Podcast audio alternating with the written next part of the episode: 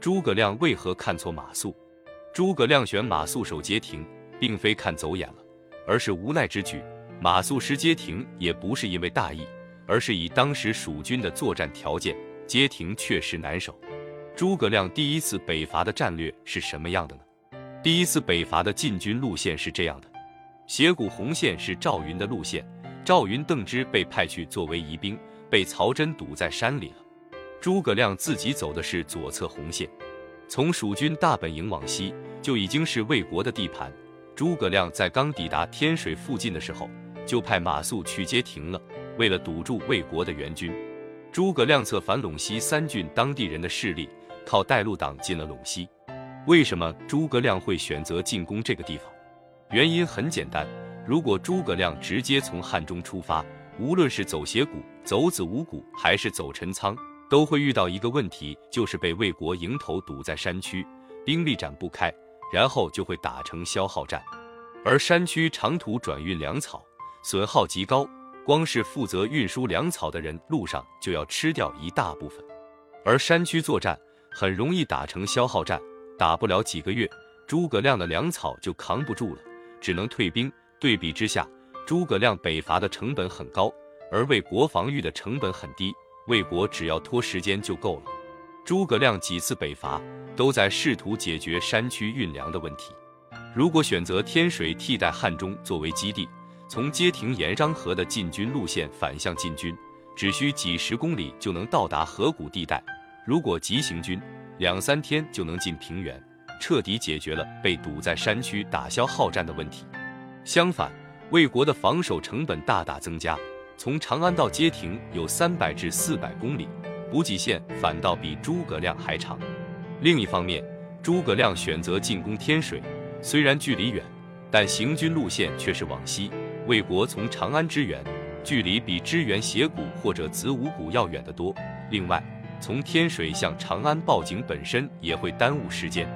在街亭建成后，诸葛亮其实是可以往西进凉州的。蜀国缺马。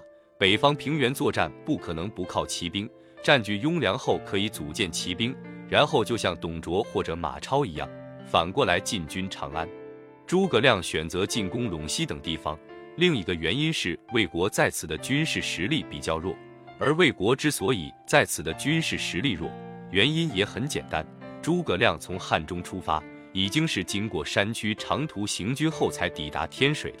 补给线远比从汉中到斜谷或者子午谷要长，实际上这已经是兵家大忌。诸葛亮已经相当于断绝后勤补给了。因为这点，魏国认为诸葛亮是不太可能进攻陇西的，所以陇西的军力薄弱。而诸葛亮之所以敢这么做，是因为他搞地下工作，策反了三郡当地人。三郡望风而降，这里的望风而降。其实并不是指魏国在这三郡的军队和官员都投降了，而是指当地世家大族投降了。这些人投降的方式当然不是把城池拱手相送，而是向诸葛亮提供后勤支持。这也是诸葛亮在三郡投降后却不能直接带兵去街亭的原因。如果不把三郡掌握在魏军手里的城池给拔掉，那么诸葛亮一转身，这些魏军只要在当地大族中搞一次大屠杀。诸葛亮立马就会断绝所有补给，所以诸葛亮必须先扫清魏国在当地的军事力量，然后才能支援街亭。以上就是诸葛亮第一次北伐的背景和他的战略构想。那么街亭之战的关键点在哪？实际上，街亭之战只是第一次北伐的一部分。准确的说，应该问第一次北伐的关键点在哪？诸葛亮第一次北伐选择目标是陇西的原因，前面已经解释了。主要是为了给后续北伐选择一个离长安所在平原更近，而离从长安出发的魏国支援更远的基地，避免被堵在山区。另一方面，选择一个从汉中出发往西的目标，意味着魏国的援军也得从长安出发往西支援。相比之下，长安比汉中还更靠东面，支援需要的里程更长。不仅如此，从陇西往长安报警，需要传递军情的距离也更远。诸葛亮从汉中出发后，在山地行军，泄露消息的可能性更小，魏国得到消息的时间就更晚。而且魏国在陇西的军事实力薄弱。然而缺点在于，虽然诸葛亮从汉中出发离陇西，比魏国援军从长安出发离陇西更近，但诸葛亮走的是山路，更难走，更绕；而魏国援军走的绝大部分是平原，可以跑得很快。另外，实际上诸葛亮走超过三百公里的山路去进攻陇西的时候，后勤补给已经跟不上了。按照蜀国后来几次北伐的表现，每次蜀国只能准备好约九个月的粮草，而在考虑到长途转运，实际能支持诸葛亮作战的时间很短，支持诸葛亮走斜谷、陈仓都不够，何况是往西绕道几百公里山路的陇西呢？诸葛亮为了解决这个问题，想出的办法是策反了陇西当地大族，直接在陇西当地获得补给。然而，这并不是说陇西当地人直接就把粮草送到诸葛亮的部队了，需要诸葛亮进陇西后，建立一套转运系统，从陇西当地各处汇集粮草，然后转运到作战前线。这已经相当于一个替代性的行政班子了。这个需要时间，还需要防止这套行政系统受到魏国当地驻军的破坏，所以诸葛亮还得分散军队，把没投降的魏军拔掉。而对于魏国来说，只要援军进了陇西，就相当于进了诸葛亮的粮仓。陇西无法在当地处于战乱威胁的情况下，还继续汇聚粮草供应诸葛亮，诸葛亮就只能退兵，否则就要断粮了。所以，如果魏国援军进了陇西，实际上，诸葛亮这次北伐就失败了，后续也就没有交战的必要了。所以，第一次北伐的关键在于拖延魏国支援的时间，利用时间差完成对陇西的实质占领和资源整合。而马谡去街亭堵魏国援军，实际上是拖延魏国援军时间的最后一道防线。守街亭的作用仅占整个拖延计划的一小部分，这道防线仅在魏国援军来得早。而诸葛亮还没来得及拔掉陇西当地守军的情况下，才会发挥作用。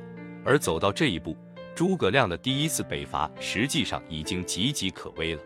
而从魏国的角度来看，街亭之战获胜的原因是张合支援的够快，一方面判断诸葛亮主攻方向的速度够快，另一方面张合大部分时间是平原行军，且是国内行军，依托沿途补给，行军速度快。所以，街亭之战的关键其实是诸葛亮占领陇西的速度和魏国的支援速度。即使马谡挡住了张合，也只能给诸葛亮多争取十来天的时间。为什么派马谡去街亭，而不是其他人？第一次北伐的时候，诸葛亮带出去的人里，赵云、邓芝当疑兵去了，对上了曹真、魏延，在给诸葛亮当前部，诸葛亮在接收陇西三郡。无意估计，要么在诸葛亮身边，要么就在管诸葛亮的后路。这就是马谡刚去街亭的时候的情况。天水三郡名义上归蜀国了，实际上诸葛亮只是靠策反当地人进入三郡，并没有真正控制三郡。此时，郭淮因为刚好在附近视察，在诸葛亮到达前，郭淮就已经在天水组织兵力抵抗。此时，天水的行政、军事两套人马都是齐全的。根据诸葛亮的战略构想，诸葛亮扫平陇西三郡和魏国支援之间，必须存在一个时间差，让诸葛亮在接收三郡，并将三郡转变成自己的后勤基地后，还能带着军队去堵魏国的援军，让战斗发生在山区。这样，魏国的补给线远比诸葛亮的补给线长，而山区又展不开兵力，只能打成消耗战，魏国就会面临诸葛亮后来几次北伐的尴尬。没粮了，自己就得退回去，这点才是随后诸葛亮能够守住三郡的基础。但诸葛亮并不确定自己控制三郡需要多长时间，也不确定魏国援军抵达的速度，所以必须要找个人去守街亭。马谡去守街亭时，诸葛亮正在清扫马谡的后背，接收三郡投降的人员，并且在进攻郭淮。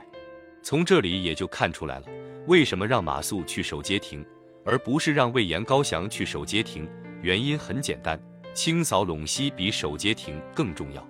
魏国的综合实力远强于蜀国，张合带领的援军只是第一批抵达的部队而已，后续能补充的援军远多于诸葛亮。诸葛亮需要尽快抽出在陇西清扫的兵力支援街亭，和魏国在山区打成拖延事态，而那时候三郡德能够向诸葛亮稳定提供粮草补给。如果诸葛亮清扫陇西花费时间太长，哪怕派去守街亭的人很给力也没用，整个计划还是会失败。